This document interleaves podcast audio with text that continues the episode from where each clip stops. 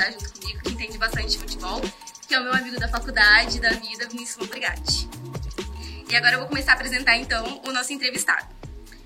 Ele foi revelado no Curitiba, teve passagens pelo Palmeiras, Atlético Mineiro, Bahia e atualmente joga no time dinamarquês. Pode falar o nome que eu não sei. FC Midland. Vem de uma família humilde, é o segundo filho de Fátima Nazário e José Carlos, tem três irmãos, Ana Paula, Tiago e Thaís, é casado com a curitibana Kelly Marese e pai de Luca Gabriel.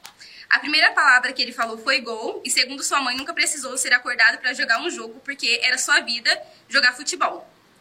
Mesmo com o braço quebrado e precisando fazer repouso, sua mãe pegou ele jogando como goleiro no campo do bairro, o que fez com que apanhasse e ficasse de castigo.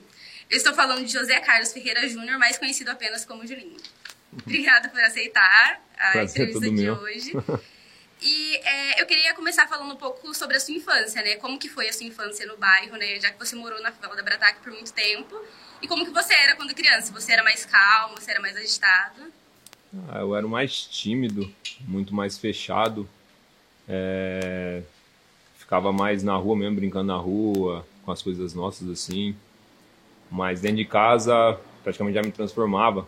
Era muito mais é, alegre, muito mais partic- par- é, participativo dentro de casa, com meus irmãos, brincando com eles.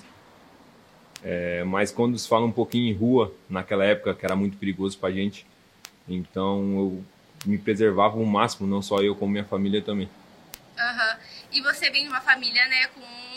Que, no padrão de hoje de família assim, tem bastante irmãos. E como que foi isso? Vocês brigavam muito? Vocês eram mais... A gente Amigo. briga até hoje, né? Ainda mais eu e a Thaís, né, que é a caçula. O Thiago e com a Ana Paula já é um pouquinho mais diferente, mas a brincadeira eu acho que se envolve mais comigo e com a Thaís. Ah, entendi.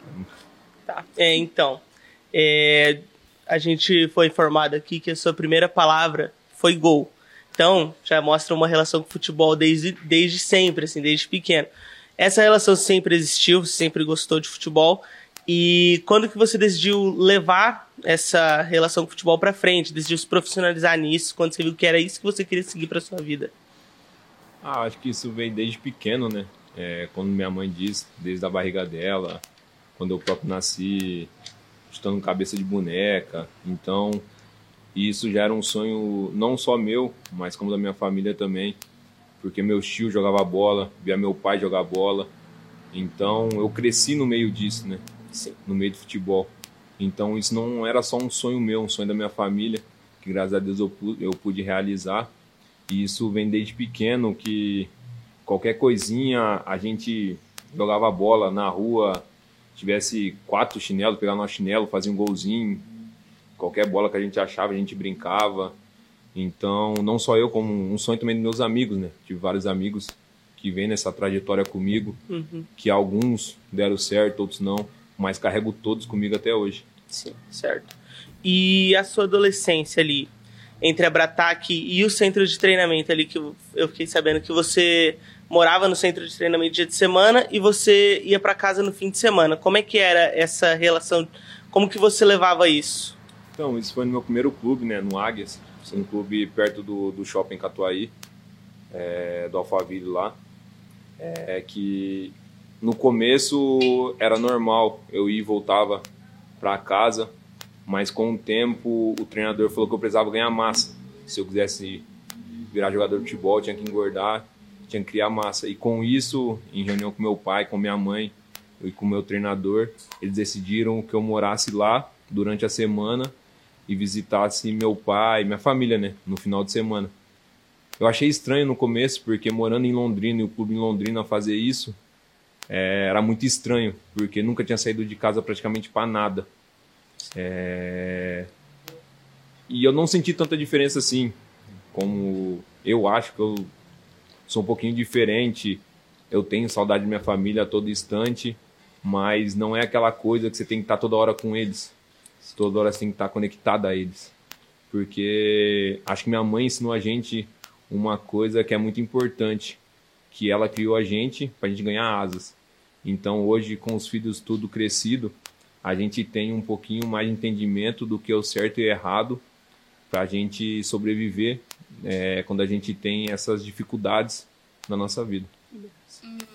É, muitos garotos brasileiros sonham em ser jogador de futebol e você conseguiu realizar esse sonho, mas até chegar a realizar você passou por algumas dificuldades, né?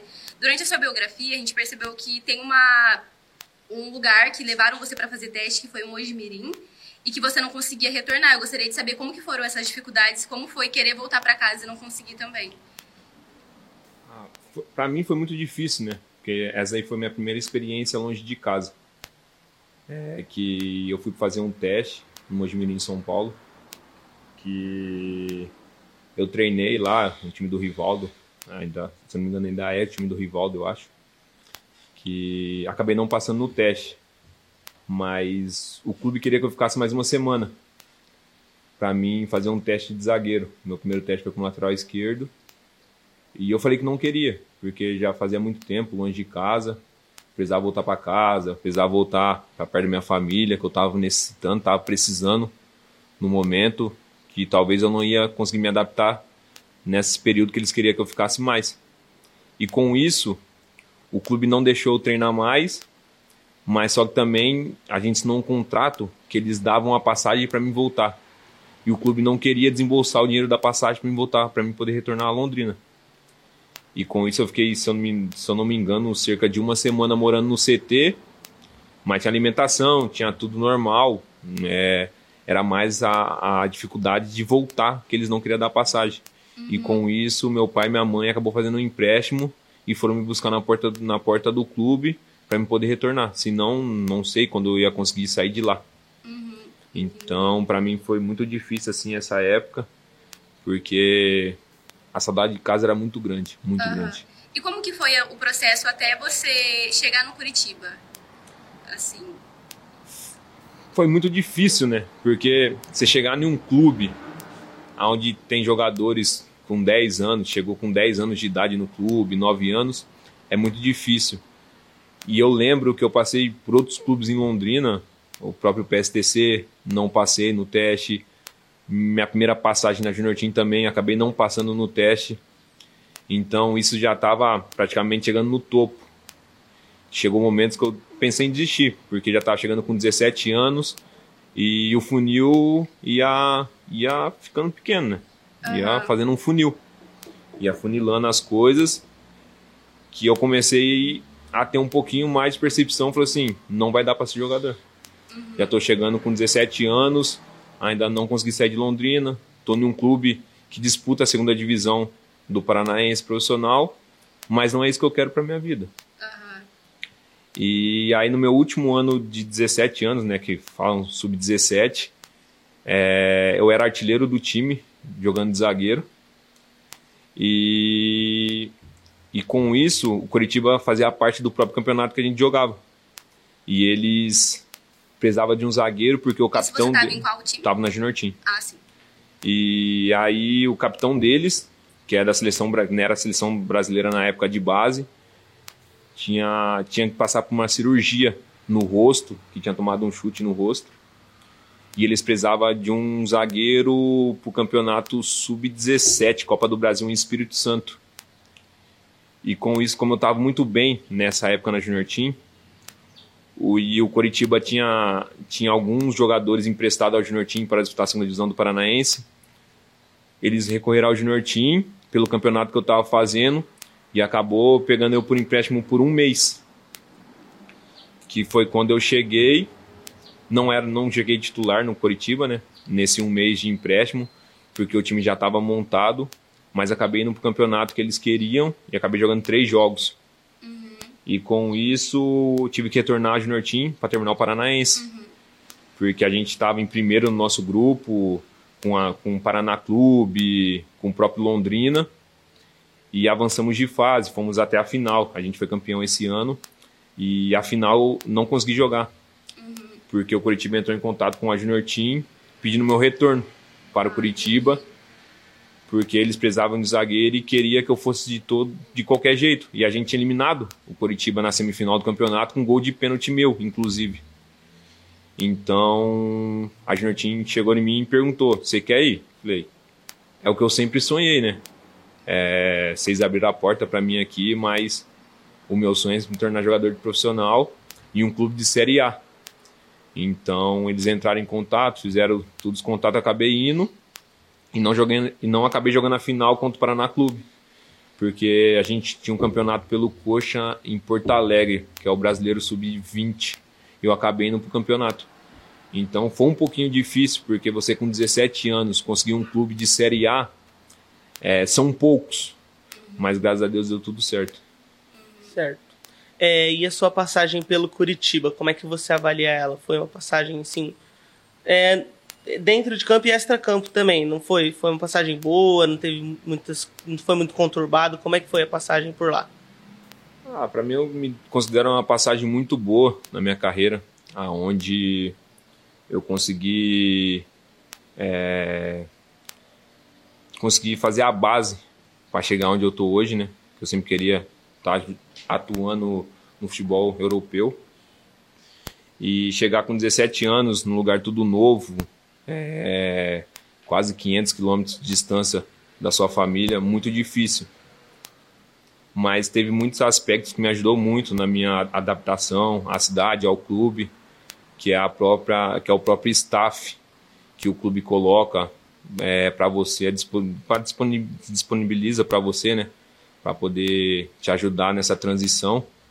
Então, para mim foi muito fácil, porque desde quando eu cheguei no Curitiba, é, tirando os primeiros meses, eu sempre consegui chegando titular, chegando, jogando, é, podendo ajudar a equipe dentro de campo.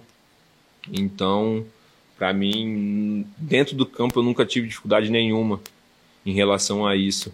E até chegar ao profissional, onde na verdade, eu quase não cheguei, né? Porque meu contrato estava acabando com o Coritiba. Uhum. E eu lembro que na época, em 2015, se eu não me engano, em janeiro, eu estava sem contrato. Ia começar um campeonato onde eu era titular do time e não podia jogar, porque eu não tinha contrato. Ou o clube, ou o Coritiba renovava meu contrato, ou me mandava embora. E não acontecia nada, eles não mandavam embora e não renovavam meu contrato. E com isso, que eu até brinco hoje com meu empresário, né? Que foi o gatilho, porque como todo mundo que tinha contrato estava estando no campeonato e o único que estava sem contrato era eu e não podia estar no campeonato, o Curitiba precisava de um zagueiro no profissional para treinar. E como os outros zagueiros não podiam porque estava estando no campeonato, eu acabei indo. E com isso, depois de duas, três semanas assim treinando profissional, o Curitiba me chamou para renovar o contrato que foi onde começou o gatilho para minha trajetória no Curitiba, para chegar, ganhar títulos, virar titular da equipe em pouco tempo. Então foi muito crucial na minha carreira o Curitiba. Com certeza. E aí do Curitiba você já foi para o Palmeiras, que já é um gigante brasileiro. É essa transição Curitiba, Paraná ali, são para São Paulo, cidade grande, capital, e para um time do porte do Palmeiras. Essa transição foi complicada, foi tranquilo? Como é que foi para você lá? Para mim foi um pouco complicado, porque é, cheguei no Coritiba, ou cheguei no Palmeiras, na verdade. É, eu e minha esposa, a gente não sabia que ela estava grávida, né? E já ia fazer três meses. Então foi um baque muito grande, porque chegar em uma cidade grande, onde você não conhece nada praticamente, e você ter uma notícia dessa, Lógico que é, pra gente é muito. Foi uma felicidade muito grande né, ter a notícia do nosso filho, tudo. Mas foi uma época que eu passei longe deles, porque a gente decidiu que a gravidez seria em Curitiba, né? Então ela foi, ficou um tempo comigo, e faltando três meses para a gestação, para o nascimento, ela acabou retornando para Curitiba de novo, que o médico pediu, porque senão é perigoso perder o bebê, se ficar viajando toda hora de avião, né? Então, na gravidez toda, se eu fiquei, se eu não me engano, cinco meses do lado dela, foi muito durante uhum. a gestação. É, e tinha que ficar sozinho, numa cidade grande, num clube novo. A proporção que o clube te dá é muito grande. Então, se você não saber é, levar as coisas, você acaba se perdendo. Então, é muito difícil, assim, um jogador de 21 anos chegar em uma cidade grande, num clube grande e não saber associar as coisas. E no Palmeiras ali, a trajetória no clube mesmo, foi uma trajetória tranquila. É, você chegou a jogar bastante jogos titulares. Tinha uma competição ali, tinha os zagueiros bons. Gustavo Gomes estava na época lá. E, assim, tem um momento ali é, que você, no Brasileirão de 2017, você acaba fazendo um gol contra ali, contra o Cruzeiro. É, nessa, nesse momento que você fez esse gol contra, o que, que, que, que passou pela sua cabeça ali? Porque foi um momento chave ali para o Palmeiras. Como é que foi esse momento na sua carreira? Foi um momento muito difícil, porque nesse ano eu lembro que o Corinthians tinha feito um campeonato excepcional, né? Sim. Que não perdia, não ficou um turno todo sem perder. Uhum. E no segundo turno a gente conseguiu recuperar. E eu me lembro que um dia antes desse jogo contra o Cruzeiro foi Corinthians e Ponte Preta. E a Ponte Preta acabou ganhando do Corinthians. E a gente, se a gente ganhasse o jogo, a gente empatava em números de pontos, se eu não me engano, com o Corinthians. É, e esse jogo era muito crucial pra gente, porque a gente queria buscar o título, que era o Campeonato Brasileiro na época, né? E logo no começo do jogo se fazia um gol contra. Então, tipo assim, não desestrutura não só eu, mas como a equipe toda pra você correr Sim. atrás de um placar. Então, creio que ali foi um momento chave, que eu acho que foi até esse momento que eu não consegui dar continuidade, não dar continuidade no Palmeiras. Uhum. Que aí vem os empréstimos, né? Que é Atlético Mineiro, Bahia, Bahia então acho que esse momento foi muito chave é, na minha carreira, aonde onde eu começo a oscilar. Sim. E mas ali naquela época o clube te acolheu, os jogadores ali, sim, foi um, um ambiente bom para você ser acolhido ali. Você acha que foi acolhido bem? Ah, para mim sim foi acolhido muito bem no Palmeiras, uhum. não só pelos jogadores, comissão técnica, como pela diretoria. Sim. Que até quando vem um empréstimo do Atlético Mineiro, para mim poder sair do clube, o treinador não podia ficar sabendo. Porque se chega no treinador, o treinador não ia me liberar. Que na época era o Roger Machado. Era o Roger, era Roger Machado, se eu não me engano. Não, não ia me liberar. A sua relação com o Roger então era boa? Ele, era ele gostava boa. bastante de você? Gostava muito de mim, porque na época do Coxa também, quando eu tava no Coxa, Sim. que ele subiu no Grêmio, ele tentou me levar, mas o clube não liberou. E aí quando ele chega no Palmeiras, então eles também acabam sustentando a minha para mim ficar no Palmeiras. Então, para mim poder sair, que eu estava com 22 anos, moleque ainda, precisava ter minutos. Uhum. Para mim poder voltar a jogar, para mim mesmo poder voltar para Palmeiras com outros com outro status. E aí, para mim poder fazer isso, eu tive que acabar saindo, sem ele ficar sabendo, senão ele não ia deixar eu sair. Uhum. E os seus empréstimos, como que você avalia eles? tanto do Bahia quanto do Atlético Mineiro. Você acha que foi uma repaginada, foi uma repaginada boa assim, sua carreira? Atlético Mineiro nem tanto assim, porque eu acabei jogando quatro jogos só em um ano. Muito ruim para um jogador de futebol fazer quatro partidas durante um ano. Então, não tem muito que avaliar, mas em questão de clube, de jogadores, muito bom, um clube muito bom, onde eu gostei muito, minha família gostou muito também de morar, de estar no clube. Então, por mais que eu não joguei, eu levo sempre a minha carreira o clube, porque o clube é muito o Atlético Mineiro, todos os clubes que eu passei, na verdade, foi muito acolhedor comigo e com minha família. Mas a avaliação melhor que eu tive foi no Bahia, uhum. que eu consegui chegar, que foi até o próprio Roger Machado que me levou o Bahia também. Então, avaliação muito boa, onde eu chego já de titular em menos de dois dias chegando no clube, disputando umas quartas de final de Copa do Brasil. Então, para mim, o Bahia tem aquele gostinho mais especial por tudo que fez para chegar onde eu tô hoje também. Certo. É, e desses, desses clubes no Brasil mesmo, a gente já vai passar para a sua carreira na Europa, mas eu queria falar um pouco sobre o Brasil. Alguns jogos marcantes que você teve, assim, que você acha, nossa, esse jogo foi muito bom, eu gostei muito da minha atuação. Algum, algum pode falar mais de um, mas assim, jogos que te marcaram, marcaram a sua carreira. um jogo marcante para mim, tem muitos jogos como você acabou de falar. Mas o essencial para mim que eu levo até hoje, acho que foi minha estreia no profissional. Que eu lembro que eu acabei não sabia que ia jogar. Meu pai estava no estádio também não sabia. Ele até deu uma dura em mim porque Falou, como você vai jogar um jogo desse, não me avisa. Falei, pai, nem eu sabia. O treinador me chamou no vestiário, faltando meia hora para começar o jogo. Que eu vou entrar titular. Então, e chega um momento no vestiário que você não pega mais o celular. Sim. Você quer ficar só na sua música, concentrando, fazendo seu aquecimento. Então, esse eu acho que foi o ponto chave assim, um jogo que eu me lembro assim, me recordo, levo até hoje porque é a minha estreia diante de um clube muito grande no Brasil, aonde você pensa que não vai jogar e acaba jogando e acaba indo bem. Jogando nas duas posições, acabei jogando na época que foi lateral esquerdo e zagueiro. Uhum. Então, esse jogo, tipo assim, fica muito marcado na minha memória que foi muito. para mim foi muito bom. Ainda mais marcando um jogador que tinha acabado de retornar pro Brasil, que era o Wagner Love, hoje um grande amigo meu também. Uhum. Acabamos de jogar junto no, no clube que eu tô. Então, e voltando da Europa, ele, jogador de seleção brasileira, Flamengo, Palmeiras, Corinthians. Então, é um jogo que eu sempre vou levar para minha vida. Sim. É, e então, agora, para a Europa, como é que foi essa transição lá na Europa? Se, se adaptar, Dinamarca, um país frio, né? É, como é que foi para assim a proposta? Você falou, nossa, é uma proposta para ir para Europa. Lá na Dinamarca, um time tradicional. Como é que foi para você ali? Ah, eu já sonhava com isso faz tempo, né? Desde a época do Coritiba. Tive muitas propostas de clube da Europa, mas não acabaram se concretizando, né? Uhum. É, mas quando já a segunda essa vez foi a segunda vez que o clube veio veio atrás é, para contratar, para me contratar, né?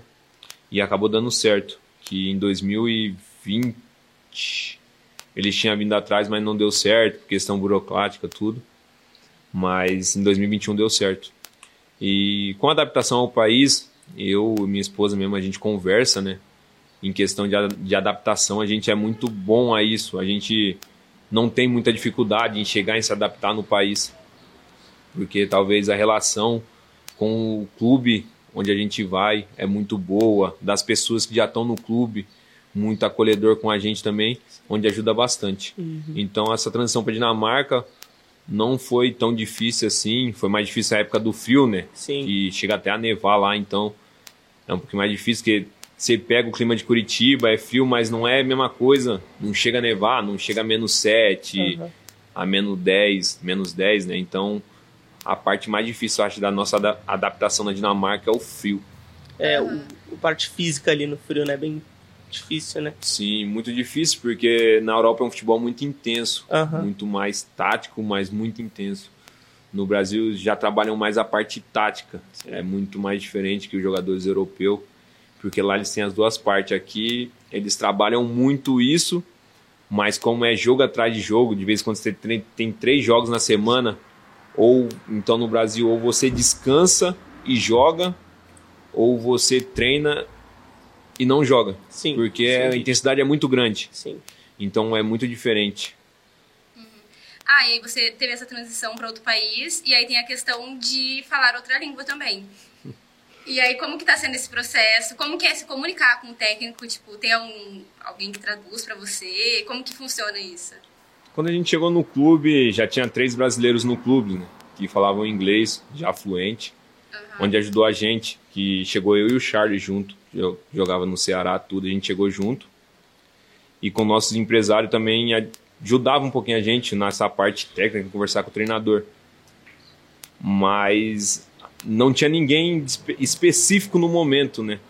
Até a chegada do Marrone, que o clube contratou um tradutor para ajudar ele e com isso ele acaba ajudando a gente. Hum, é, mas a primeira coisa que eu lembro até hoje também que o treinador antigo, né, que agora trocamos de treinador, é um treinador espanhol agora, então um pouquinho mais fácil. Mas o treinador antigo, ele chegou em mim no Charles e falou assim: "Eu não vou cobrar a parte tática de vocês. O que eu quero cobrar de vocês aqui é a parte de comunicação com o elenco, de conversar.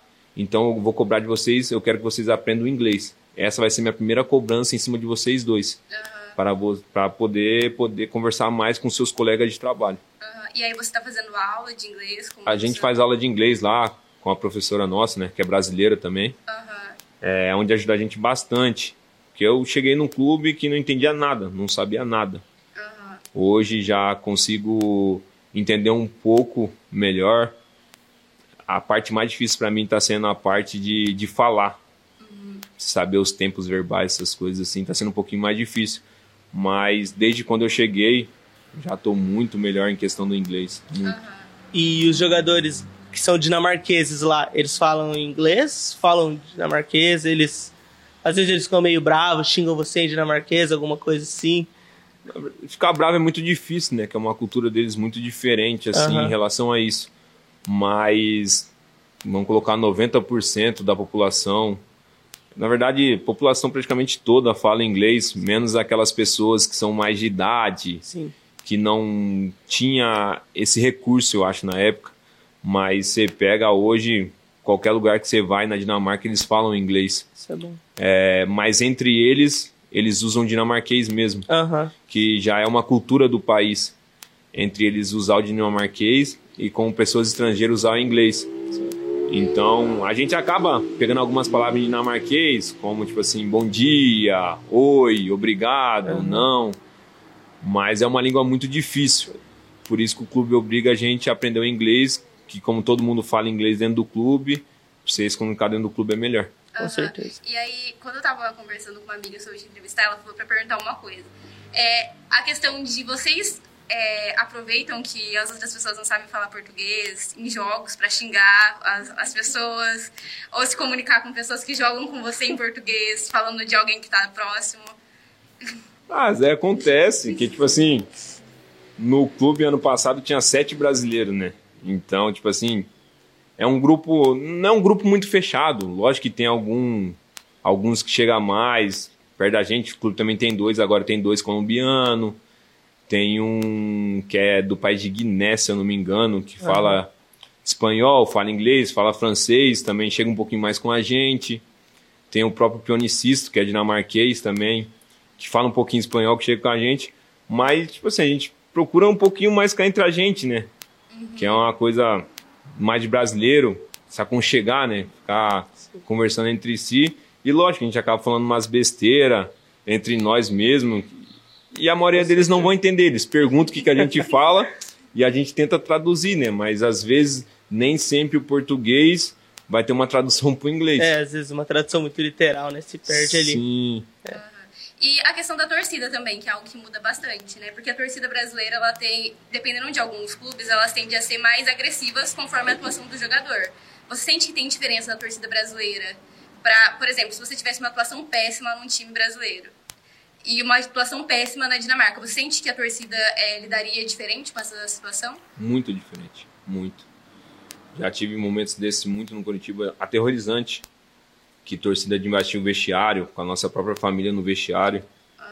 Então, tipo assim, no Brasil é muito difícil essa parte, mas nós jogadores a gente tem que entender que isso daí acaba fugindo um pouquinho da razão porque é uma parte muito. Os torcedores brasileiros são muito. leva muito na, na emoção. É uma coisa que é deles desde pequeno. Ah, eu torço para esse clube, eu vou mato e morro por esse clube. Que eles levam o clube como se fosse. É, como se fosse, não, na verdade é a vida deles. Uhum. Então eles acompanham o clube desde pequeno, pagam seu sócio. Então eles têm esse direito de cobrar, porque é, é muito difícil você falar. Acaba fugindo um pouquinho da, da razão, né? Essas, essas coisas que acontecem no Brasil. Mas a gente sabe o tanto que o torcedor brasileiro é apaixonado. Como a, gente chegou agora na Copa do Mundo aqui no Brasil, na Dinamarca, onde o clube, o time dinamarquês, a seleção dinamarquesa tinha grande possibilidade de chegar as fases um pouquinho mais avançadas da Copa do Mundo não chegou. E isso lá para eles praticamente não aconteceu nada. Lá não é igual no Brasil, preparação para a Copa. Já começa a comprar camiseta, você enfeita suas casas, é, em lojas de, ele, de eletros, essas coisas não tem nada de propaganda. Então você chega no Brasil, que eu vim pro Brasil de Punta Cana. Você chega no aeroporto de Punta Cana, no seu voo, já vê todo mundo com camiseta do Brasil, todo mundo esperançoso com a Copa. Uhum. Então o torcedor brasileiro é diferente. O torcedor brasileiro é muito apaixonado pelo futebol. Por isso que aqui acaba fugindo um pouquinho da razão essas coisas que acontecem. Porque lá a gente. Agora a gente está passando um momento difícil no campeonato. É, mas você vê a torcida brava.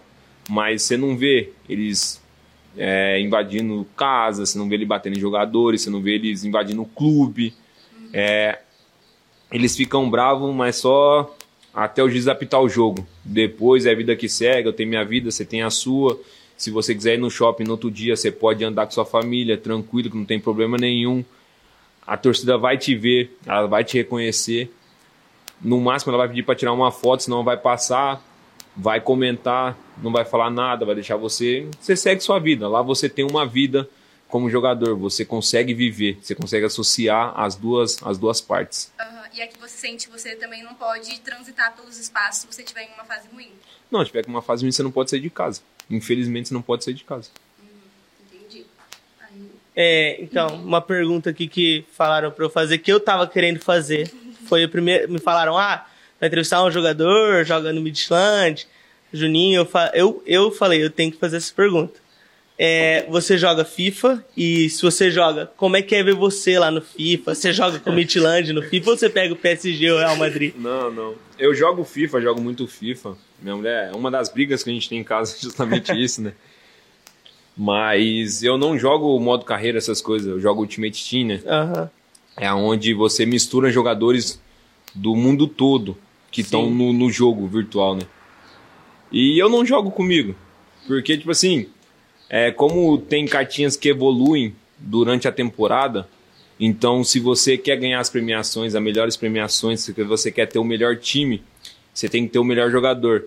E às vezes a sua cartinha não é a melhor dentro do jogo. Sim. Então você tem que sempre estar tá melhorando seu time para poder ser o melhor time dentro do jogo, onde é muito difícil, porque tem todo final, todo final do todo final de semana você tem um campeonato que Weekend chama da League, né? Weekend League. É. Que é onde você tem 20 jogos pra você fazer o máximo de vitórias, pra você ter uma recompensa melhor pra você melhorar seu time. Mas você já chegou a comprar sua cartinha? Ah, eu tenho. Primeira coisa que eu faço quando eu jogo Ultimate é comprar minha cartinha, mas não uso. Mas É eu um tenho minha ouro, cartinha no é um clube. ouro ali, né? Lógico, Mas lógico. como foi se ver, assim, falar, tipo, nossa, tô no FIFA, mano. E, tipo, nossa. Cara, pra Oi. mim foi muito difícil, porque quando eu subi no profissional do Coxa, o, o jogo era licenciado no Campeonato Brasileiro ainda. FIFA 16, é. É, alguma coisa assim. E eu assinei um contrato com a FIFA. Quando eu subi no Coxa, pra ter minha cartinha no jogo. Aham. Que essa época ainda os jogadores brasileiros tinham que assinar um contrato com a FIFA pra poder ter sua cartinha no jogo. E assinei um contrato de dois anos com a FIFA. Eles fizeram o pagamento, todas essas coisas, mas nesses dois anos não saiu cartinha minha. É, então, nesse, nessa época a FIFA tava com um problema com o. Com jogadores brasileiros. É, com a CBF também, e Sim. aí. É, eu lembro disso. Porque eu ficava meio bravo assim, né? Nossa, não tem Isso. jogador brasileiro no FIFA, meu. É, e aí eu chego na Dinamarca, no FIFA passado, foi meu primeiro FIFA que tem minha cartinha.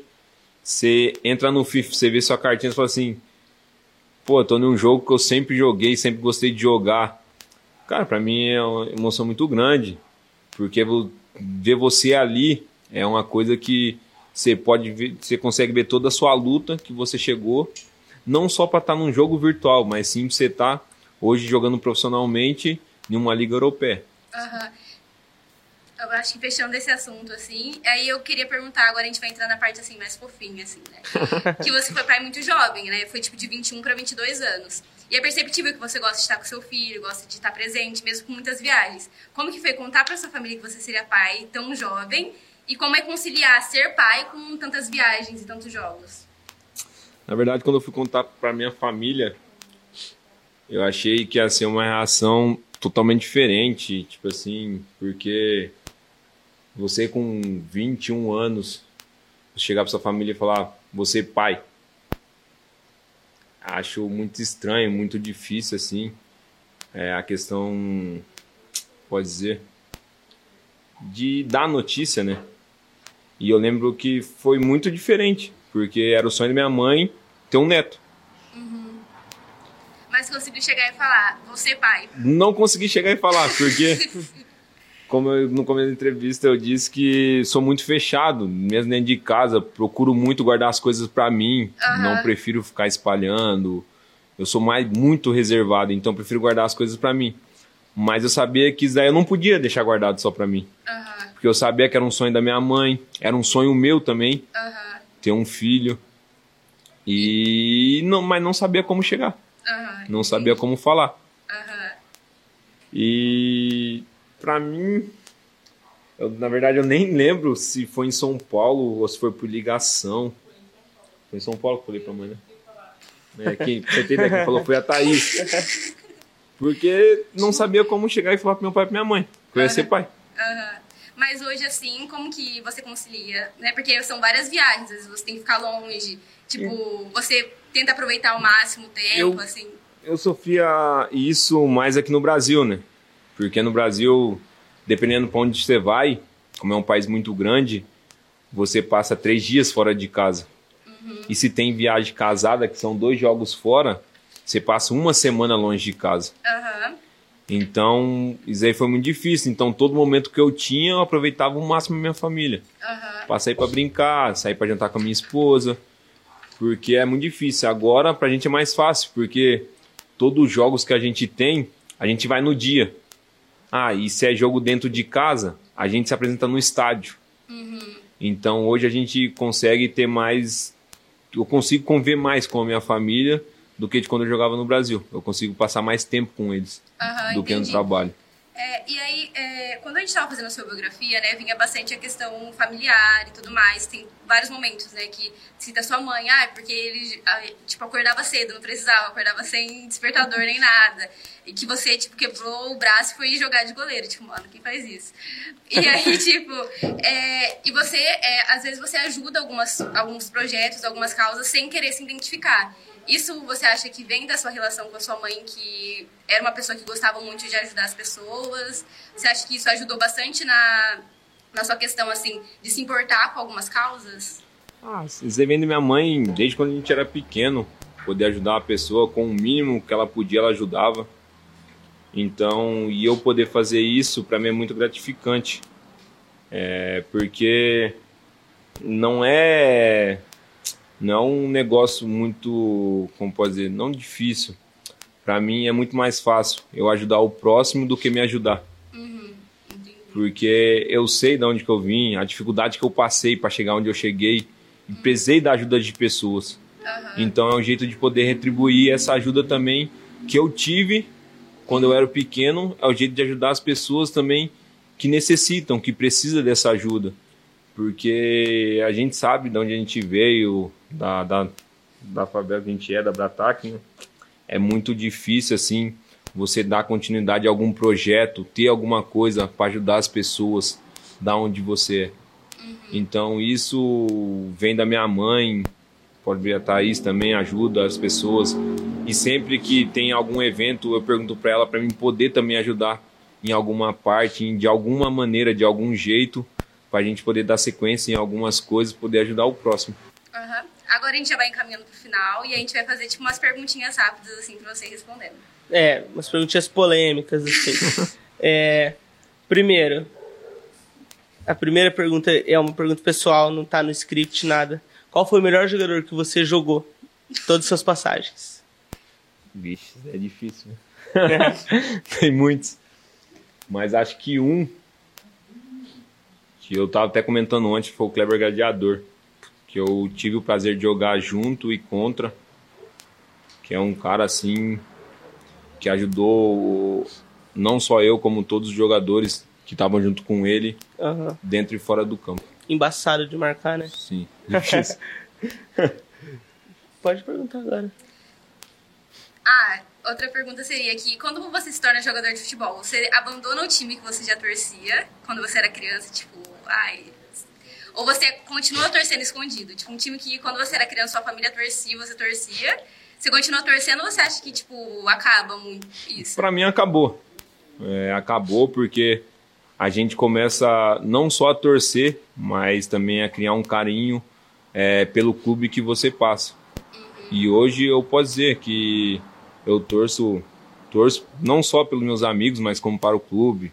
Palmeiras, é, Bahia, Atlético Mineiro, Coritiba, é, que eu acompanho mesmo, mesmo quando o jogo é meia-noite na Dinamarca, eu tô lá, tô vendo, tô acompanhando meus amigos, acompanhando o clube, porque eu quero sempre o melhor para esses clubes.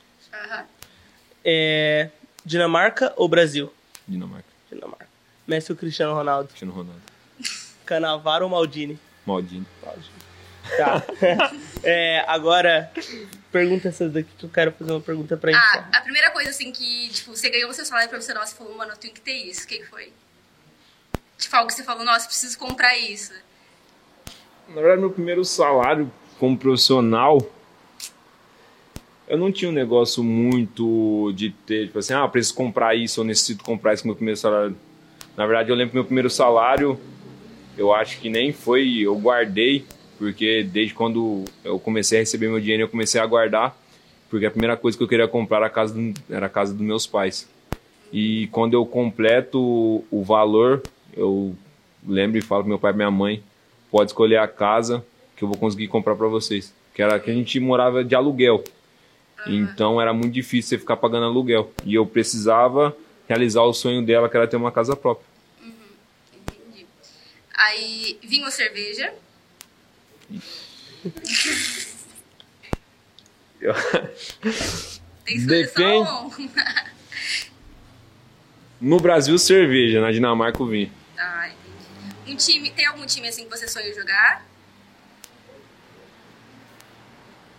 Acho. Ah, tem, né? Mas agora, difícil sim. Gosto muito do Real Madrid. Aham. E irmão favorito? Não Essa pergunta eu passo. Pelo menos aqui, e aí? É, eu queria é, fazer uma pergunta. Uma pergunta assim. É, como que foi jogar Champions League pra você? Cara, jogar um. É muito. É o.